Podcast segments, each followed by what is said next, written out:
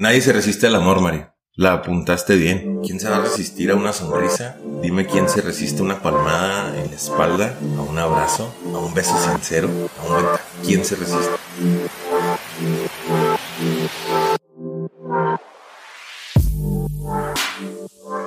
Hola, ¿cómo estás? Mi nombre es Mario Salinas y este programa se llama Lateral. Este es un espacio donde la alternativa de historias, errores, fracasos y logros, todos son válidos. Aquí, como sabes, se comparte algo diferente y lleno de valor. El día de hoy estoy entrevistando a Jonathan Arballo. Tatán, junto con su hermano, estuvieron al frente de una de las más importantes empresas de seguridad privada en la región norte de México. Tatán se considera como un soñador y gracias a eso decidió crear un concepto único de restaurante llamado Taquería de Barrio Carne de Azúcar. En este episodio platicamos largo y extenso del por qué es importante conectar con las personas, aprender a cerrar ciclos, el poder de la intención, entre muchas cosas más. El episodio está muy inspirador y espero y lo conectes tanto como yo. Muchas gracias.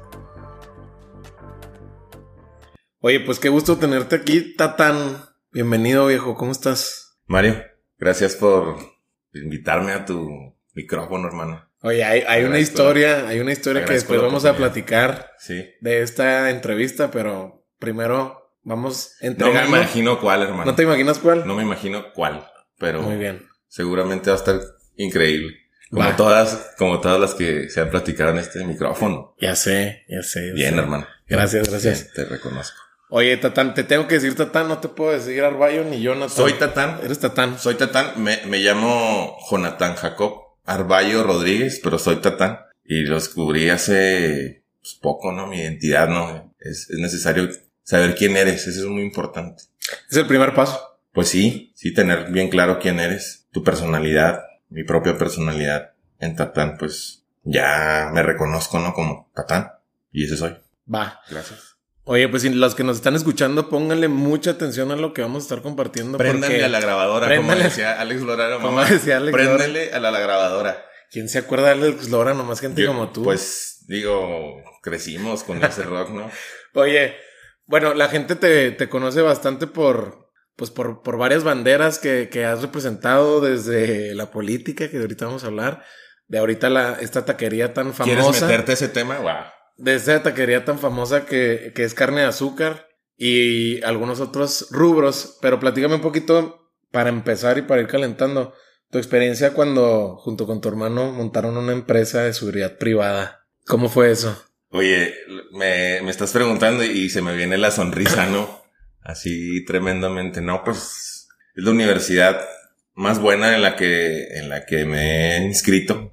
El hecho de emprender aquí en, en Chihuahua, en México, ha sido una, una experiencia, toda una experiencia, ¿no? Eh, el hecho de, de soñar y después, pues entrar a la batalla, ¿no? Con esos monstruos que existen dentro de toda esa experiencia, ese caminar, ¿no? De, del empresario local. Y me imagino que en todo México, ¿no? Pasa lo mismo. Depende de, de dónde vengas y cómo, cómo surjas, las condiciones en las cuales, pues, estás desarrollando tu emprendedurismo. Nada, pues fue una aventura. Es una aventura, ¿no? desde el día uno que recibo la llamada de mi hermano y me dice, oye, ¿qué onda? Se están pidiendo, pues me están pidiendo un servicio acá en una empresa tal. Y yo con chavo, ¿no?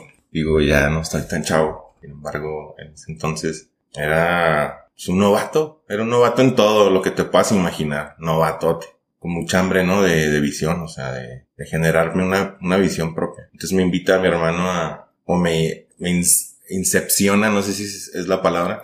Te inserta esa semilla. Me inserta, ¿no? Esa idea de, oye, ¿qué onda? Una empresa de seguridad privada. Como su sueño, ¿no? O sea. Te lo comparte. Me lo comparte, ¿no? Agradezco tanto a mi hermano por, por tomarme en cuenta, lo, lo bendigo por eso, ¿no? Por, por todas las, todas las experiencias que vienen a raíz de esa invitación y cómo ha forjado mi flanco empresarial. Ya cuando generas, estás generando empleos, estás generando bienestar a varias familias, conviertes en un empresario. Es porque no, no se trata de los números, ¿eh? se trata aquí de, de, cómo impactas, cómo estás impactando a tu comunidad, cómo estás impactando a tu entorno, que eso es lo más bonito, eso es lo más satisfactorio de, de emprender, ¿no? Eso es lo más bonito de, de estar ahí y decir, estamos haciendo bien. Y lo llegamos a platicar, mi hermano, en nuestras juntas de nueve, como le llaman acá los gringos, ¿no? Sam Walton tiene esa política, ¿no? Órale, hay junta de nueve. ¿Qué significa la junta de nueve? O sea, a las nueve de la mañana hay junta. Esa es la... Entonces teníamos nuestras juntas de nueve, ¿no? En la oficina y platicábamos al respecto de, que nos sentíamos muy, muy satisfechos de compartir nuestro esfuerzo, involucrar a la comunidad. Oye, ese es un punto muy interesante o clave de lo que, lo que platicaba con Pepe. Cuando hacen esta, se integran cada personalidad al final, a pesar de que son hermanos, pues no son, no son iguales, comparten cierto sistema de valores, pero bueno, no son iguales. Y platicaba Pepe de cómo hacían mucho team, porque al final del día pues estabas en un rubro Mm, ríspido, difícil, difícil de manejar.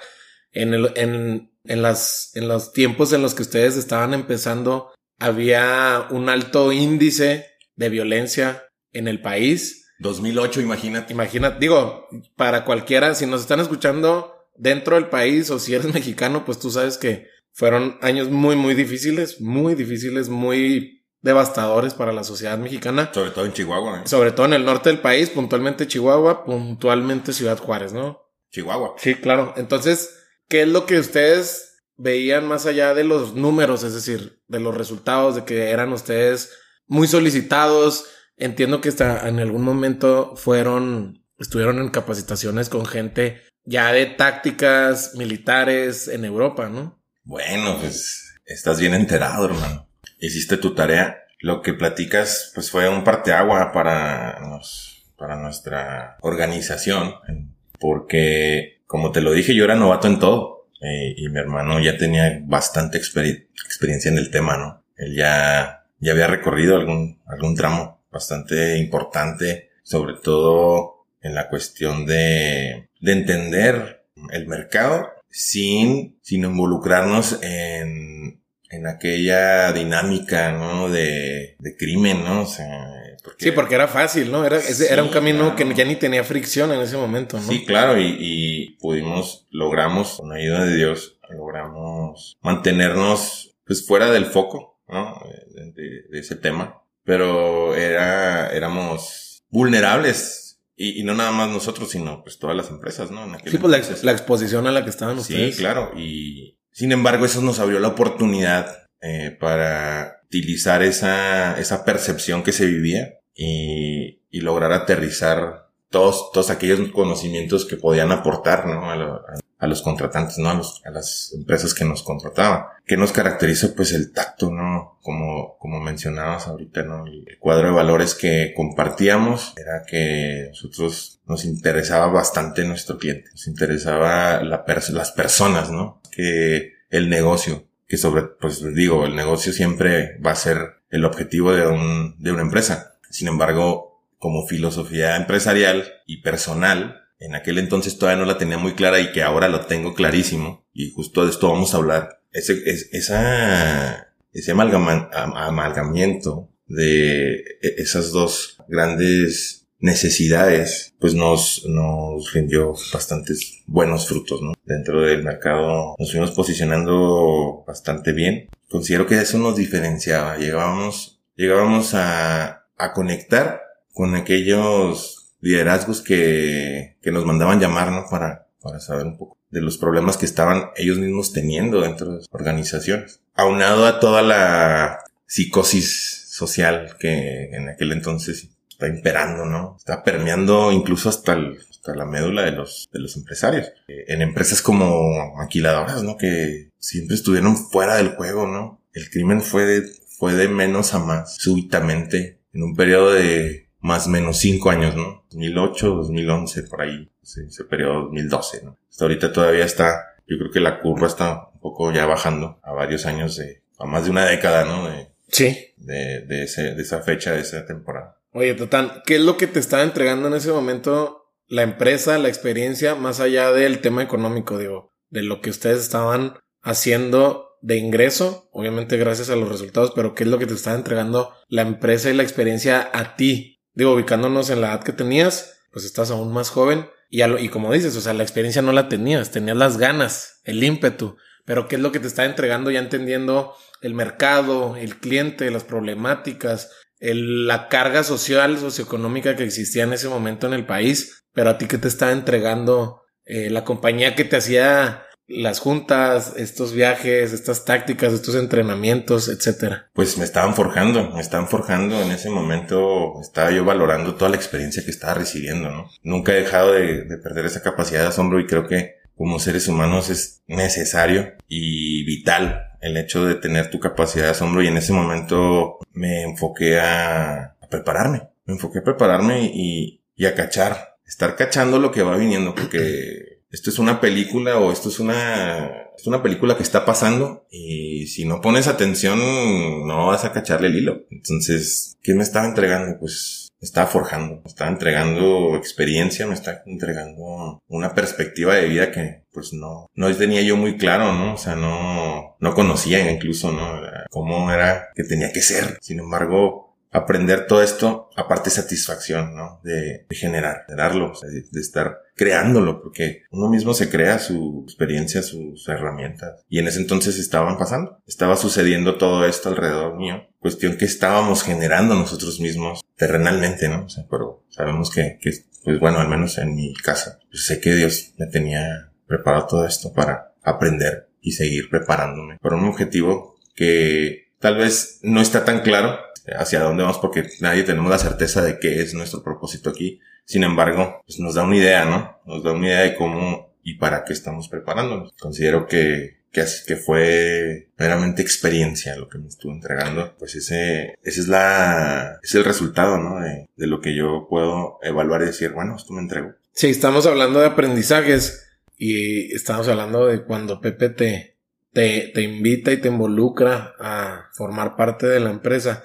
¿Qué es lo que hoy en día, digo, a la distancia le estás le aprendiste, perdón, de toda esa experiencia puntualmente a tu hermano? Soñar, soñar. Mi hermano es un soñador y, por cierto, le mando un beso y un abrazo a mi hermano. Mi hermano está como pez en el agua ahí, ¿no? Ejerciendo su sueño. ¿Qué le ha aprendido? Pues a soñar, ¿no? A, que el sueño se te puede volver realidad en cualquier momento. Entonces eso es lo que le estoy aprendiendo a mi hermano. Sobre todo su capacidad de conectar con las personas. Mi hermano tiene ese don y se lo, y se lo he dicho y se lo he aprendido. La capacidad de conectar con las personas y ahorita me está dando, me está rindiendo frutos al mil, ¿no? Porque la satisfacción de saber que tengo, tengo el don de, o tenemos el don de conectar con, con el interior de la persona. Es muy bonito, es muy bonito que nos permite disfrutar la simpleza de, de la vida.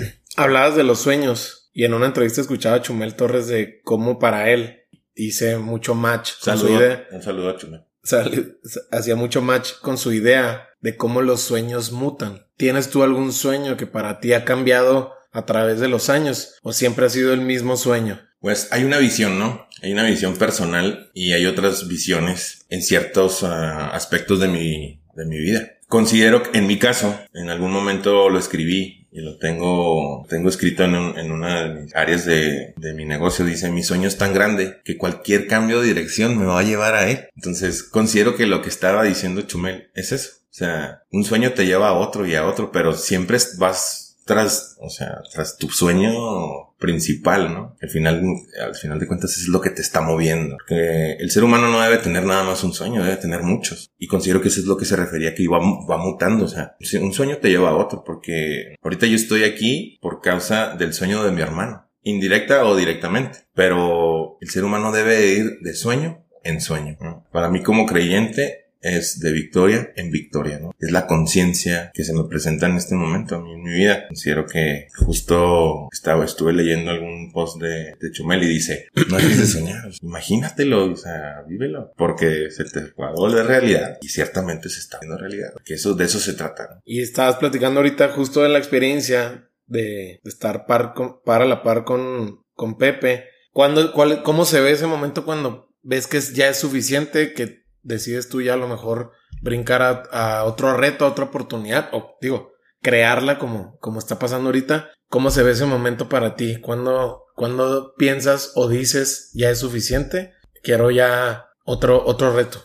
Mira, considero que para todos los seres humanos en este planeta existen ciclos. Los ciclos, entender los ciclos es muy importante porque la vida es cíclica. Entonces, hay momentos en donde los los ciclos te llevan al extremo de la curva de aprendizaje. Todas las personas tenemos una curva de aprendizaje. Cuando dejamos de aprender y dejamos de crear es momento de darle un refresh a la vida, a tu ciclo. Es momento, porque no existe nada adverso en ello, sino es parte del crecimiento. Hay ciclos cortos, hay ciclos largos, hay ciclos eternos, pero no dejan de ser ciclos. Eh, mi ciclo dentro de, de nuestra organización se completa puesto que es necesario. Entiendo que es necesario, ¿por qué? Porque es necesario tomar ahora sí tu sueño y capitalizarlo, ¿no? Eso yo creo que nos enseñó bastante, mano a mí, enseñó bastante, tanto que ahorita nos permite disfrutar eh, de lo que estamos haciendo y, y reconocernos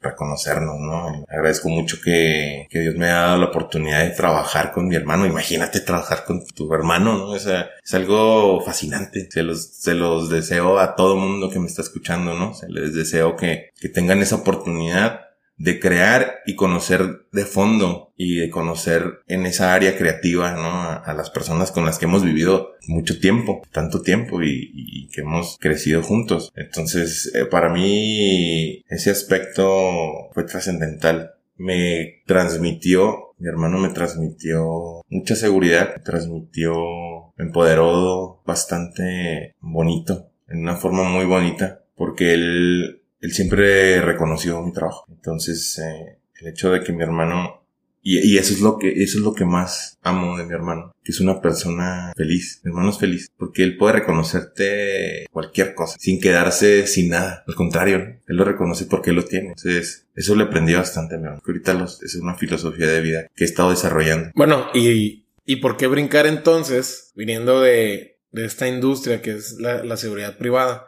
¿por qué brincar de eso, o sea, a los alimentos o al sector restaurantero. ¿De dónde viene todo eso? Bueno, mi sueño siempre ha sido, yo siempre lo decía, ¿no? Yo creo que el sueño de muchas personas, pero el mío siempre fue, ah, quiero, quiero un restaurante. Eh, dentro de la familia hay una historia muy bonita de, dos señores que, que, trabajaron bastante duro y estaban en el, en el ramo de del turismo, del turismo. Entonces, son mis abuelos, ellos, ellos emprendieron en aquellos entonces dos, dos hoteles, la hotelería, en la hotelería. Pues tú sabes que la hotelería, toda la, la industria hotelera, se implica pues la industria gastronómica y tal, ¿no? Entonces, eh, este sueño mío pues siempre fue muy recurrente, ¿no? El hecho de decir, yo quiero un restaurante, yo quiero un restaurante. Cuando resulta que me gusta mucho comer, ese es el problema, Mario. Y siempre que, que pensaba yo en mi restaurante, lo pensaba de una manera. Tenía una... Sí, un ejercicio de visualización. Sí, exacto.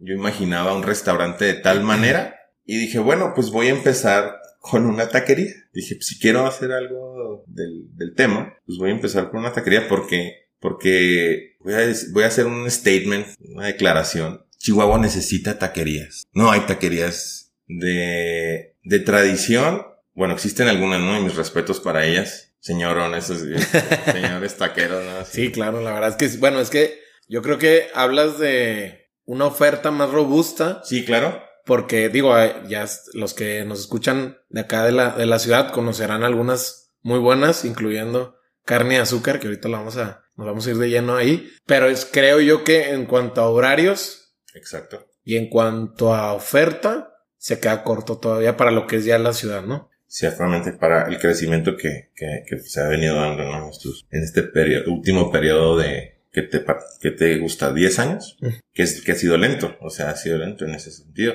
Y como bien dices, horarios. Resulta que Tatán es un, es un amante de la noche y le gusta comer de noche.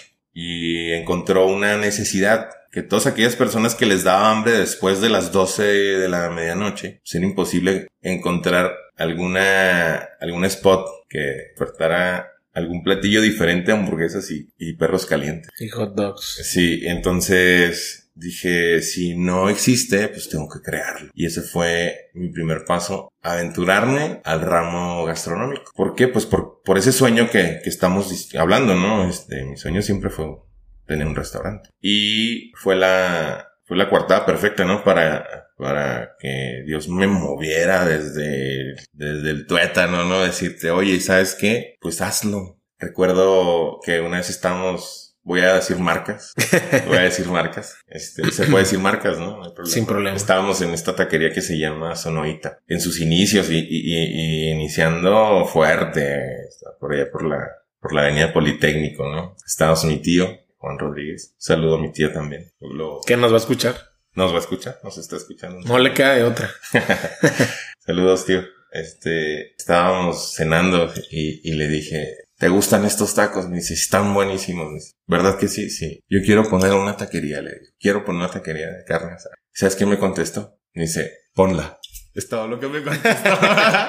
no necesitas más. Sí, o sea, disculpen que, que, les, que les preparé una gran expectativa, pero su respuesta fue así, ah, ok, ¿quieres poner una? Ponla.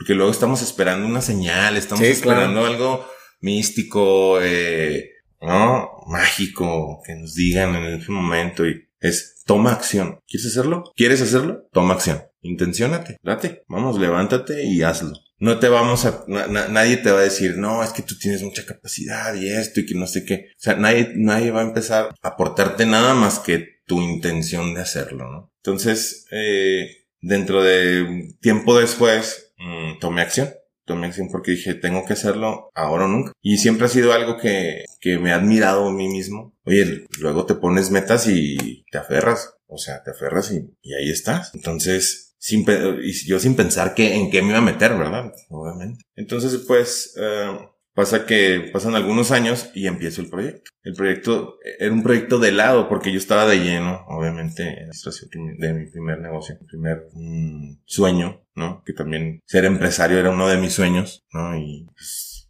donde quiera que sea, donde quiera que sea, donde yo me pudiera desarrollar y pudiera desarrollar mis habilidades y que sean valoradas y que sobre todo que produzcan. Esa era parte también de mi sueño. Entonces, logrando ese sueño, dije, va, ¿qué sigue? O sea, entonces por eso eh, Dios puso en mi corazón esta frase, ¿no? O sea, no importa si hay un cambio de dirección. Mi sueño es tan grande que cualquier cambio de dirección me va a llevar a él. Y eso es parte, pues, de mi manera de cómo inicié y arranqué aventurarme en este, pues, en esta nueva mm, experiencia de vida. Para mí es una experiencia de vida. Todo lo que, todo lo que ha traído a mi vida ha sido satisfacción, ha sido, ha sido bendición para los que me rodean en el, en el, en el aspecto de que ha, ha generado esta experiencia un tatán mejorado cada vez. Lento, muy lento, pero mejorando. Entonces, estamos hablando de cómo ibas cumpliendo un sueño y tenías este side business que, que prometía convertirse en lo que platicabas con, con tu tío. Hoy en día, ¿de qué se trata de qué se trata esta taquería. O sea, más allá del producto final, más allá de lo que estás eh, saboreando, ¿de qué se trata carne de azúcar? Bueno, es una muy linda pregunta, gracias por hacerla. Porque ahorita hablamos que pues, evidentemente el objetivo de cualquier ente económico pues es generar utilidad, ¿no? Ganancia. Y, y poniéndolo en esa, en esa tela de juicio, digamos, comercialmente los negocios tienen su propio afán. Sin embargo, para mí en estos últimos años, Dios ha tratado conmigo de una forma muy, muy, muy diferente. He tenido bien el hecho de estar buscando la presencia de Dios en mi vida, porque para mí es lo más importante en el aspecto espiritual, ¿no? Estarme desarrollando. Eso es, para mí es importante. No considero que ya lo haya logrado, ¿no? Como está escrito en la escritura. No considero que ya lo haya logrado, no pretendo verlo logrado, sino que prosigo a la meta. Estoy prosiguiendo la meta, estoy tratando, estoy buscando, ¿no? Ese, ese bien, el bien de Dios. Y, y en este, y en este aspecto, tomándolo, eh, como objetivo dentro de mi, de, mi proyecto, pues esto no es más que un, o sea, ahorita la taquería es, es una taquería que ahorita ya está en funcionamiento como jamás lo había pensado que iba a estar haciendo. ¿Por qué? Porque siempre hay miedo, ¿no? El miedo siempre te va a gobernar en ciertos momentos de tu vida y te va a, paralizar. La, la cuestión del miedo es que el miedo no, no se puede, no puede permanecer de pie ante alguien intencionado. Mira, yo lo, yo justo lo he platicado con, con invitados dentro y fuera de, de grabación o del aire, de que el miedo para mí funciona como esta herramienta para sobrevivir, pero también cuando justo lo que estás mencionando, cuando te paraliza, ¿cómo le vas a quitar el peso al miedo con el tiempo? Quítale el tiempo. O sea, ok, te, te está, te está generando miedo esta inversión, este, esta renta, este contrato X, quítale, quítale el tiempo. Hazlo. Hazlo. ¿Qué dijo tu tío? ¿Qué dijo tu tío? Ponlo. Ponlo. Entonces ahí es cuando le quita, o sea, porque si el, si el miedo lo nutres de tiempo, el miedo crece. Sí. Tienes toda la razón. Crece y se vuelve una enfermedad y lo que quieras y tú y lo que tú me puedas convertir, sí. Pero si tú le quitas el tiempo, fue una preocupación más. Fue una desvelada más que se te quiso meter, le quitas, le quitas eso. Y entonces te intencionas, me intenciono, me intenciono y qué bonito el resultado cuando, cuando logras ese, ese triunfo sobre el miedo, se vuelve uno no adicto a vencer el miedo, sino estás expectativa, estás a la expectativa de que, de que venga el siguiente reto. Entonces viene el reto porque el reto viene acompañado de muchas cosas, incluyendo el miedo. Claro. Siempre, el reto siempre va a traer eso. Entonces, y me intenciono de tal manera de que puedo, puedo lograr aquel concepto que tenía muy, muy, muy, muy, muy, muy guardado en mi, en mi mente, ¿no? Y en, y en mi deseo que se diera. Y nace Taquería de Barrio después de, de varios intentos, ¿eh? Porque esto, esto no es, sí, un, y es solo, un solo strike, o sea, esto no fue la primer pichada. Y es que es lo que, es lo que la gente no ve, el tras, tras bambalinas. Sí, claro. Ahorita están viendo el resultado, que se ve hermoso, que tú llegas y te atienden y está ahí, genial estacionamiento, muy buen servicio. Sí, Está pasando. Es una realidad, sí. Es una realidad. Voltemos a ver un poquito hacia atrás, ¿no? o sea, antes de cero. El menos cinco, el menos diez, el menos quince. Infinitas historias. Voy a platicar rápidamente una que ahorita se me vino a la mente. Recuerdo la primera vez que renté un spot para, para poner mi taquería que se iba a llamar totalmente diferente a lo que ahora, a lo que ahora es. Recuerdo que le eh, renté un, un espacio donde la dueña no lo utilizaba, lo sub, lo subutilizaba cada fin de semana y yo necesitaba ese espacio diariamente. Entonces llegué y hicimos trato. Recuerdo que dentro de mi miedo, fíjate cómo, cómo, cómo es que funciona, cómo es que funciona el miedo. Dentro de mi miedo yo decía, sí, este, ya tengo todo, pero necesito todavía esto. Entonces le vas agregando cositas para ir postergando, ¿verdad? Entonces recuerdo que hice el contrato de renta de, ese lugar, empieza, pues estábamos justo en esas, en esas fechas que estamos hablando ahorita de, de los índices de, crimen organizado y criminalidad en, en, el Estado y en, la, y en la República. Recuerdo que las noches eran imposibles estar en paz en aquel entonces. Eh, por algo pasan las cosas y Dios me cuida y, y, y postergo un poco la apertura de, de la taquería en aquel entonces, uno o dos meses ya, ya, ya rentando. Y me acuerdo de, me recordé esa historia. Vi mi depósito, mi primer mes de renta, este, duró dos meses y me llama la señora, oye, este, ¿sabes qué? Ya no te puedo rentar. Y yo, ¿por qué señora? ¿Qué pasa? Y lo, no, lo que pasa es que vamos a utilizar el, el, pero pues tenemos un contrato. Sí, pero pues sí, sí lo voy a, se lo voy a ceder a mi hijo y no sé qué, y ta, Pues total que la señora, fíjate lo, o sea, fíjate que tienes que estar venciendo, ¿no? Aparte, aparte del miedo y todas las cosas que conlleva un proyecto. Ok, está bien, pues paso, pues, yo, yo tenía dos meses sin accionar. Y dije, bueno, está bien, o sea, no, no inicié, entonces no hay problema, o sea, retiro el contrato y busco algún otro lugar donde, donde poner. Este, bueno, está bien, entonces, pues dígame cuándo paso por el depósito. Este, no, lo que pasa es que ese ya se gastó, me dice. y yo, oiga, pero, pues, ¿cómo? O sea, usted está cancelando el contrato, no yo. O sea, usted es la que quiere cancelar el contrato, usted está obligada a devolverme el depósito. Entonces son cosas que en ese momento, ahorita te la estoy platicando como una anécdota, pero en ese momento cuando tú estás en pleno accionar de tu proyecto, que son, son adversidades que luego no, no procesas tan rápido, ¿no? como que dices, bueno, entonces son muchas, son muchos strikes, son muchos strikes, es mucho entrenamiento, es mucho, es mucho ver la pelota, es mucho estar controlando el, el swing, y eso es lo que justamente estamos comentando, que eso no se ve, eso no se ve, pero son experiencias. Y esa es una de muchas y, y, y, no, y no la más, no de las más grandes, ¿no? O, o, adversas, pero son cuestiones que, que, que son parte precisamente que van alimentando tu propio miedo. Entonces, aquí hay que, como dices, ¿no? Realmente córtales el tiempo quítales tiempo y que sea nada más un dolorcito de cabeza y un,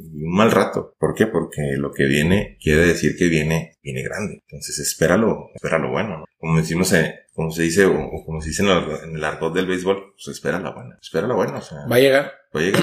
Va a llegar. te la van a poner por ahí. Te la van a poner ahí y tú sabes cómo darle swing, o sea. Decía a mí un antiguo jefe que le aprendí muchísimo de la, de la industria farmacéutica. Me decía, de Hermosillo, ¿no? De, de, de Obregón, ya sabes.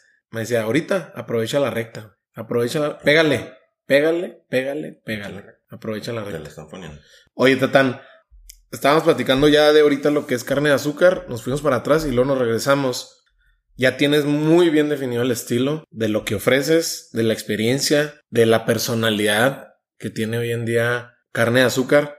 Pero quisiera irme un poquito más profundo, más deep. ¿Para qué lo estás haciendo? ¿Para qué lo estás creando? Y te lo voy a preguntar a lo mejor varias veces para irnos Va. hasta el fondo. Hoy en día, ¿para qué lo estás, para qué, no por qué? ¿Para qué lo estás creando? Carne de azúcar fue, es, es y fue soñado para demostrar en este mundo que conectar con las personas tiene mucho más valor que un producto. Carne de azúcar es un lugar único. ¿Y por qué me atrevo a decirlo? Pues porque cada lugar es único puedes parecerte a alguien más o puedes parecerte al líder, hablando, hablando en del mercado. Sin embargo, cada lugar tiene su personalidad y Carne de Azúcar es un lugar único por el hecho de que estamos preocupados y ocupados en conectar con las personas. ¿Para qué quieres conectar con las personas? Ok. Esto es muy importante para, para la filosofía del lugar y para la filosofía de, en este caso, yo que llevo la batuta, ¿no? Es una promesa que es un trato, un trato con, con Dios. En algún momento, y lo voy a platicar porque dije que siempre lo voy a platicar,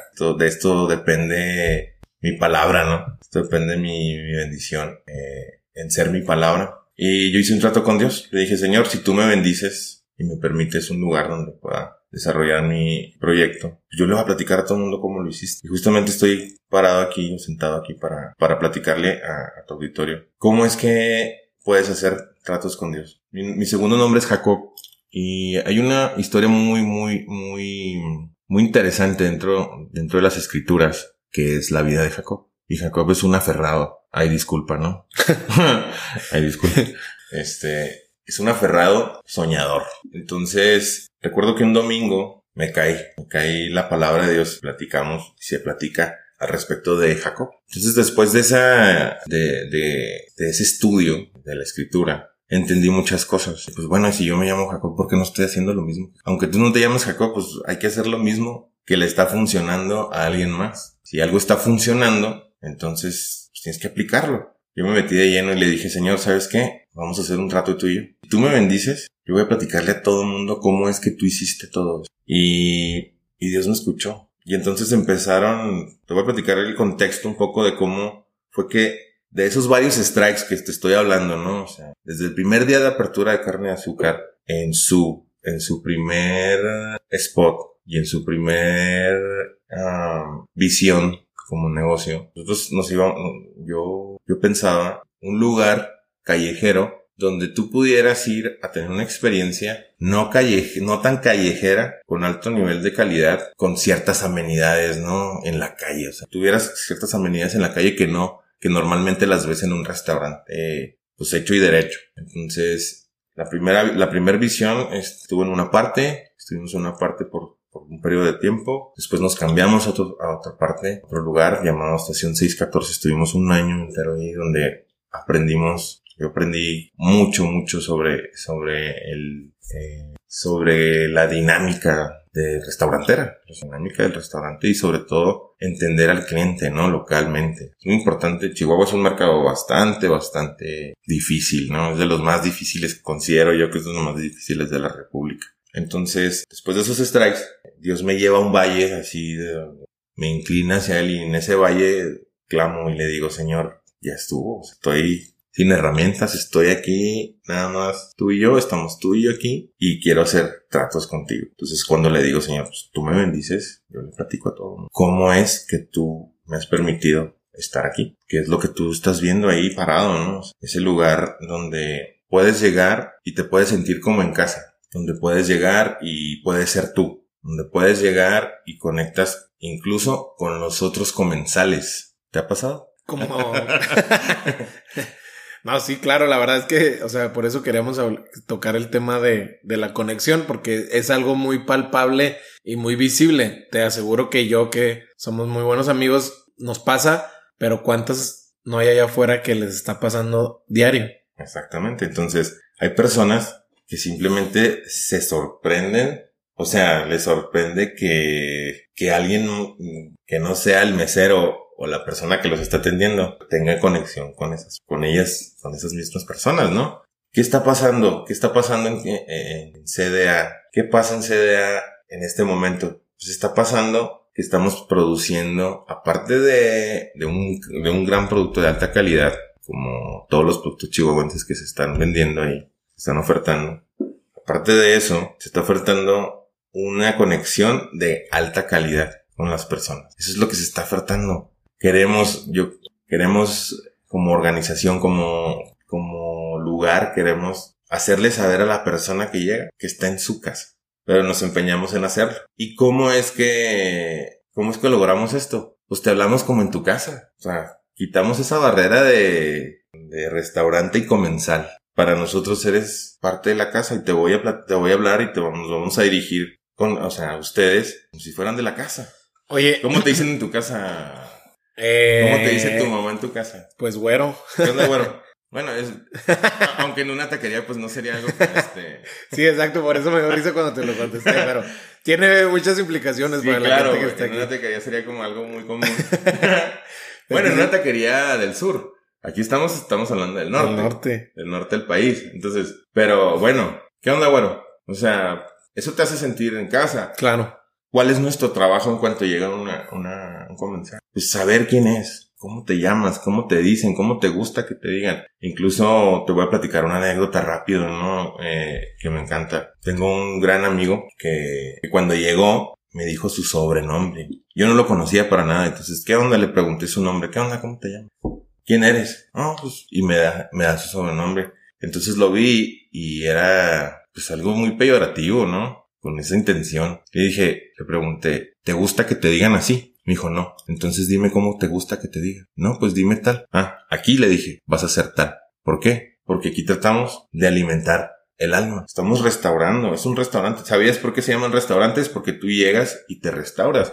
Un restaurante te debe restaurar. Pero aquí no nada más estamos restaurando físicamente, te estamos restaurando almáticamente, porque estamos tocando tu persona, estamos tratando de llegar a tu persona. Eso es lo que, lo que Dios me dijo que hiciéramos. Y es que nadie se resiste al amor, ¿no?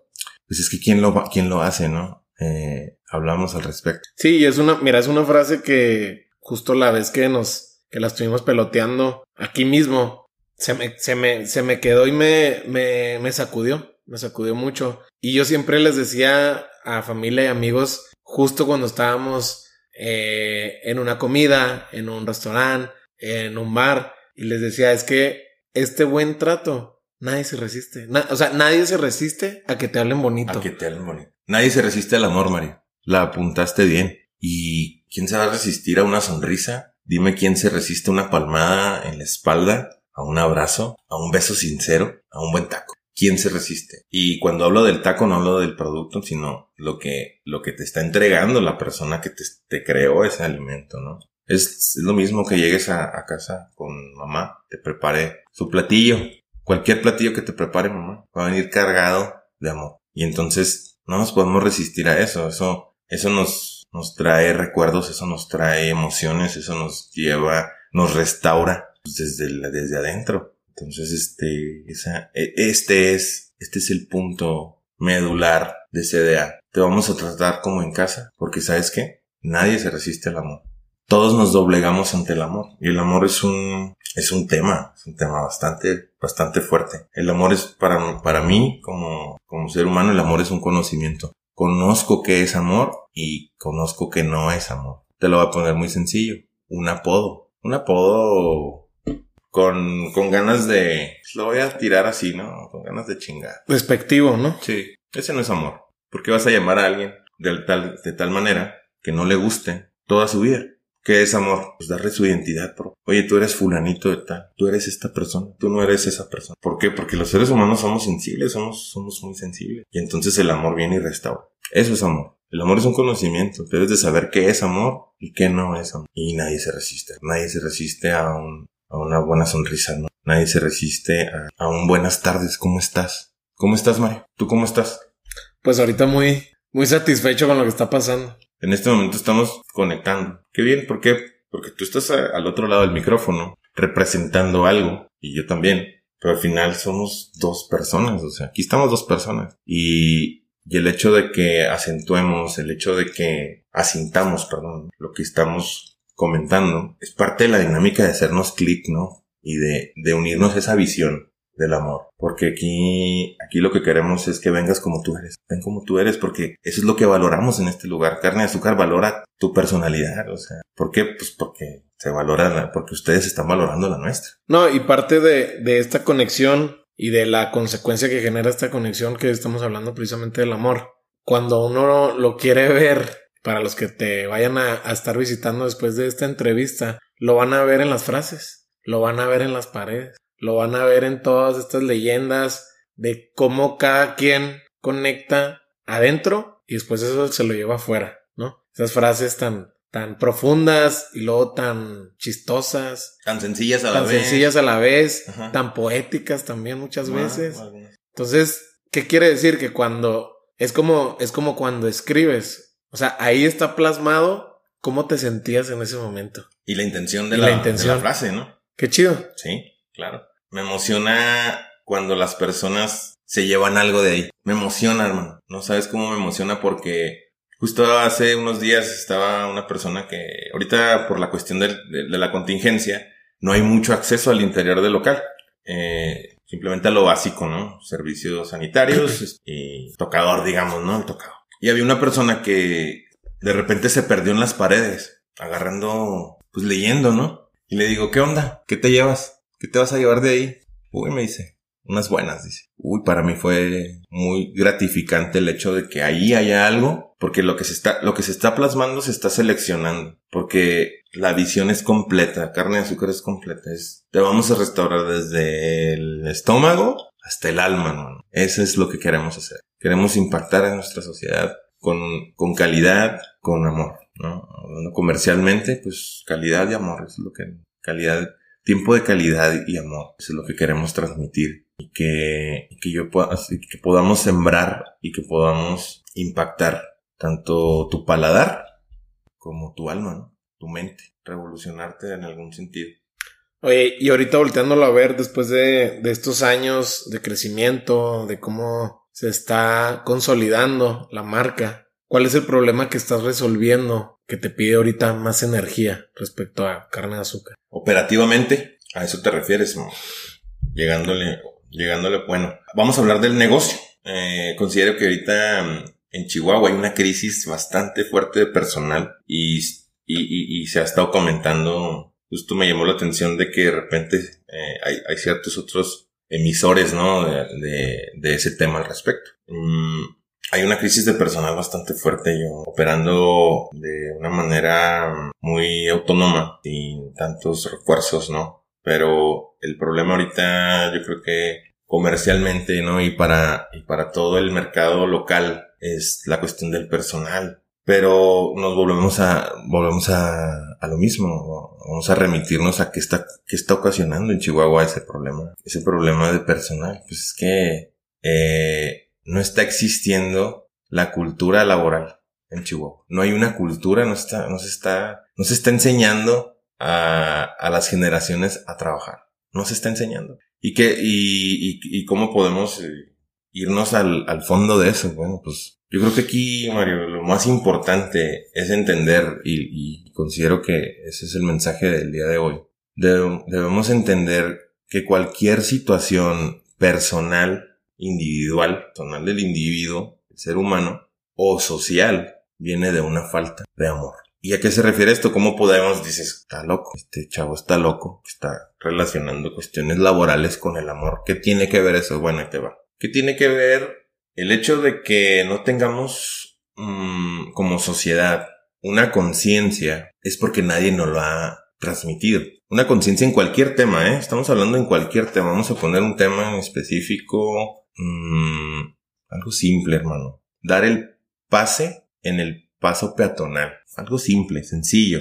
¿Qué pasa cuando yo veo una persona en la esquina a las 2 de la tarde caminando con bolsas de, del súper y se pone en verde y yo vengo en mi carro y yo veo que esa persona tiene la intención de cruzar la calle y yo hago, o sea, como si no existiera. O sea, ¿qué es lo que está, qué es lo que está, qué, qué denota de mí en el momento de que yo cruzo, paso peatonal o cruzo la esquina y veo una persona que, pues, tiene todas las intenciones de cruzar? ¿Qué pasa cuando me simplemente no, no le ofrezco el pase? Pues se llama, tengo prisa, ¿no? Pero estamos pensando en nosotros. No estamos siendo empáticos. Eh, no estoy diciendo que esto es una patología social, estoy nada más poniendo un ejemplo de cómo, cómo es que el amor debe influir en nuestra cotidianidad y cómo influye en todo y en todos y sobre todo la falta de amor. No nada más el amor, sino la falta de. Entonces, ¿qué está pasando aquí? No, no existe la empatía. No está, no está habiendo empatía, no se está generando empatía. Porque si yo fuera empático y, y, y pensara en el amor y estuviera en el amor y desde el amor viera esa situación, yo digo, oye, viene cargado, viene caminando, son las dos de la tarde, o sea, dale el pase. Ese vato ya quiere, o sea, esa persona ya quiere llegar a su casa, dale el pase. Es un ejercicio simple y muy sencillo, ¿no? Que, que luego no, no lo vemos. Oye, no, pero es que yo tengo mi derecho porque se puso verde. Sí, pero pues, tú vienes en el carro. O sea, tú puedes ir de 0 a 100 en segundos. Esa persona no sabes de dónde viene, no sabes cómo viene, no sabes hasta dónde va, no sabes qué lleva cargando. Sin embargo, eso no es lo importante. Lo importante es lo de acá adentro. ¿Qué te generó o qué no te generó empatía? El amor. La empatía es una, es una consecuencia del amor. Entonces, si en ese principio nos remitiéramos muchas personas, todos los seres humanos, consideraría que todo fuera muy diferente. ¿Qué opinas al respecto? Sí, yo digo, creo que tiene que ver, si estamos hablando de, de algo de casa, tiene que ver con una carencia o una ausencia de valores. Es, y justo desde la cultura del esfuerzo hasta algo ya más emocional como lo mencionas. Y todo se va, todo se va, o sea, todo se va mezclando para que al final del día, pues ahorita estemos como en una ligera crisis de, de capital humano, ¿no? Justo como lo mencionas. Pero sí, sí pudiera estar bastante de acuerdo con lo que mencionas. Oye, Arbayo, hoy en día tienes alguna situación, llámese situación o persona que haya tenido un impacto negativo, pero de la que hayas aprendido bastante. Muchas veces hablamos, yo, yo por ejemplo soy, soy un ejemplo de, de en algún momento tuve un jefe terrible, o sea, autócrata, amando poder, hasta cierto punto manipulador, y justo aprendí muchísimo de él, de cómo no ser. No sé si tú tengas algún ejemplo, no te estoy hablando de jefes, te estoy hablando de alguna situación o persona que te pudo haber impactado de manera negativa de inicio y que a lo mejor le diste la vuelta y entendiste, ok, Ok, ahí está, ahí está el aprendizaje, ahí está la enseñanza. Bueno, justo hablábamos al respecto, ¿no? Eh, eh, hay una, hay un parteaguas en mi vida de la transición esta donde, donde estuve al frente de un proyecto y hago la transición para, para representar mi propio proyecto. Yo creo que esa ha sido una de las cosas más difíciles que, que he vivido, porque incluso hasta me hizo irme del, del país, ¿no? A, a buscar mmm, hay vivencias, experiencias nuevas. Y, y, cuando digo el extranjero, pues es el Estados Unidos, ¿no? Yo me fui a trabajar a Estados Unidos eh, una temporada. Espero que la, que, que, la migra no me esté escuchando. Ah, no creo. eh, entonces, ni la CIA, ¿no? menos. la CIA no me esté escuchando. Menos, menos. Ok.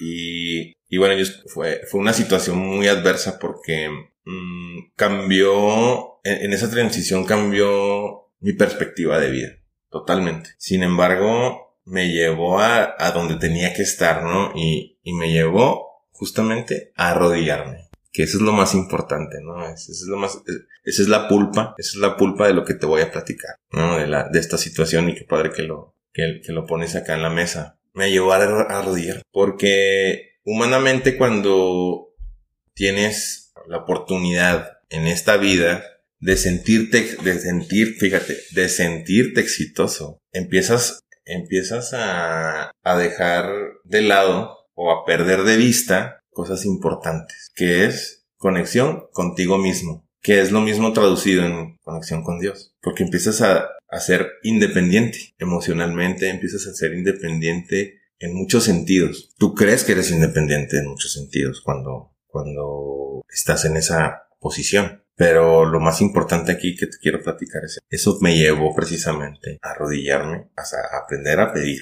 aprender a hacer tratos con el que tienes que hacer tratos. Por eso te digo que son muy esenciales, muy, muy, muy importantes los ciclos. Y aquí este ciclo me hizo aprender bastante. Ha sido el ciclo más fuerte que, que he vivido. Incluso te puedo comentar que me llevó a un valle emocional bastante fuerte.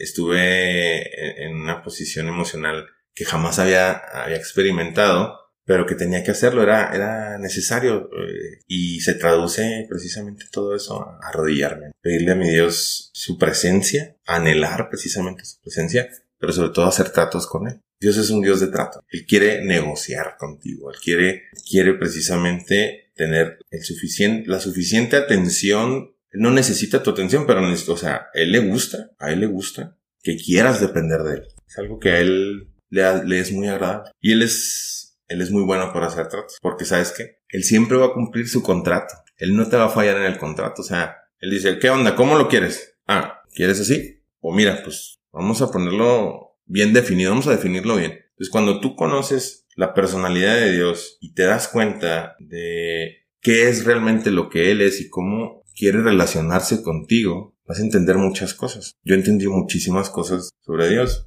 Yo entendí que Él, a Él le gusta hacer tratos. A Él le gusta hacer tratos con, con los seres humanos. Y yo estoy aprovechando que a Él le gusta eso. Porque, porque eso me hace bien a mí. Y esa situación adversa que, de la cual estamos hablando, me hizo llegar a este, a este, a esta filosofía de vida, pero sobre todo a esta visión en la que Dios me ha permitido poder participar. Eso para mí ha sido lo más importante y, y lo más satisfactorio para Tatán y para el alma de Tatán. Eso es lo que me llena. Oye, Arbayo, antes de, de, de ir cerrando, ahorita que, que te están escuchando, pues yo creo que se imaginan lo que en realidad eres, o sea, un cuate muy inquieto, muy entusiasta, muy amoroso. Pero platícame hoy en día, actualmente al corte de hoy, ¿qué es lo que te quita energía? ¿Qué es eso que ya hoy en día a lo mejor ya no tienes paciencia, no toleras, no te late? Fíjate que ahorita que estabas iniciando la, pregunta, hasta que dijiste tolerancia, hasta que, abordaste ese, ese, ese concepto. Soy intolerante a los intolerantes. Eh, considero que todos hemos pasado por ciertos procesos.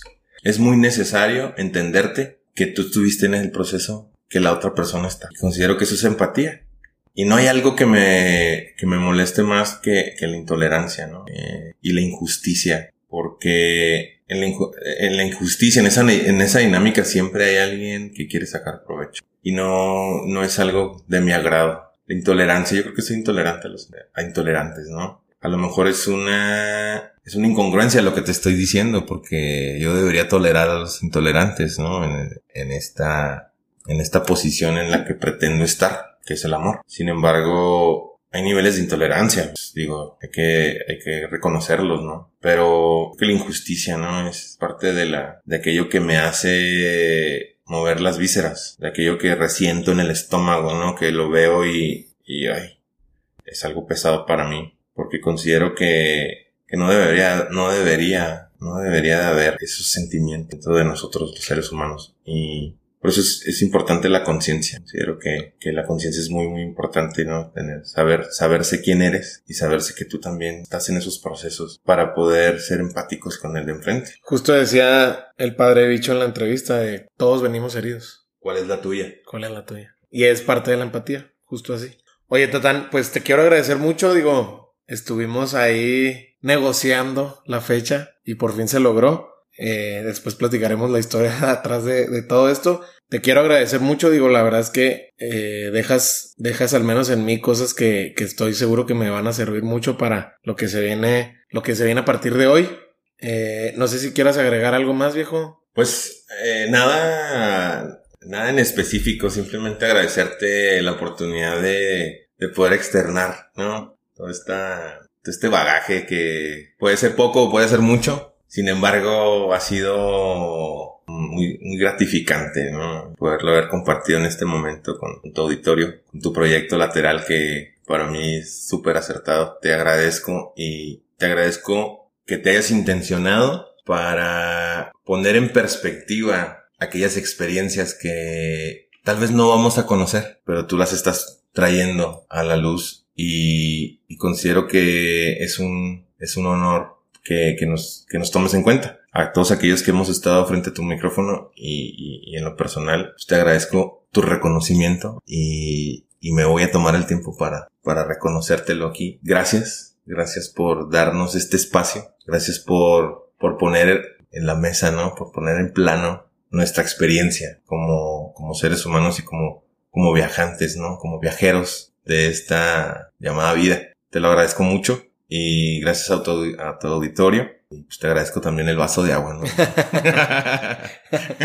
Oye, antes de cerrar, digo, la verdad es que me, me, me dejaste mucho sin palabras, pero no, pues gracias. Digo, siempre tomo muy en cuenta los comentarios para crecer y para mejorar. Y los negativos también.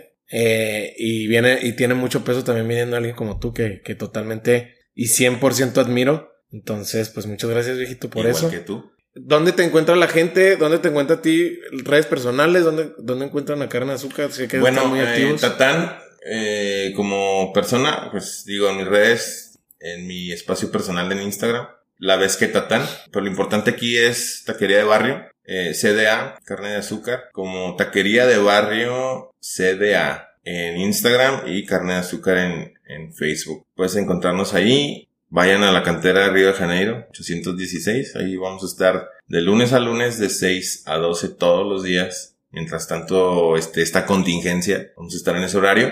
nada más me queda que invitarnos a, a vivir esa experiencia y que la juzguen por ustedes mismos, ¿no? Ya estás. Seguramente vamos a ser muchos los que vamos a regresar. Por favor. Sale. Los esperamos. Viejo. Te agradezco. Gracias, eh. Gracias por, por permitirnos estar aquí de nuevo. Ya estás. Bueno, gracias a todos. Nos vemos. Gracias.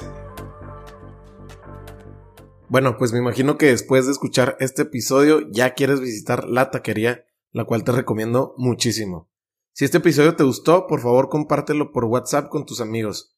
También te puedes suscribir en iTunes y califícanos con 5 estrellas. Eso nos va a ayudar mucho para llegar a más gente. Nos puedes seguir en Spotify y búscanos en Instagram como Lateral Podcast. Menciónanos en tus historias si conectaste con algo de lo que escuchaste. Mi nombre es Mario Salinas y nos vemos en el próximo episodio. Gracias.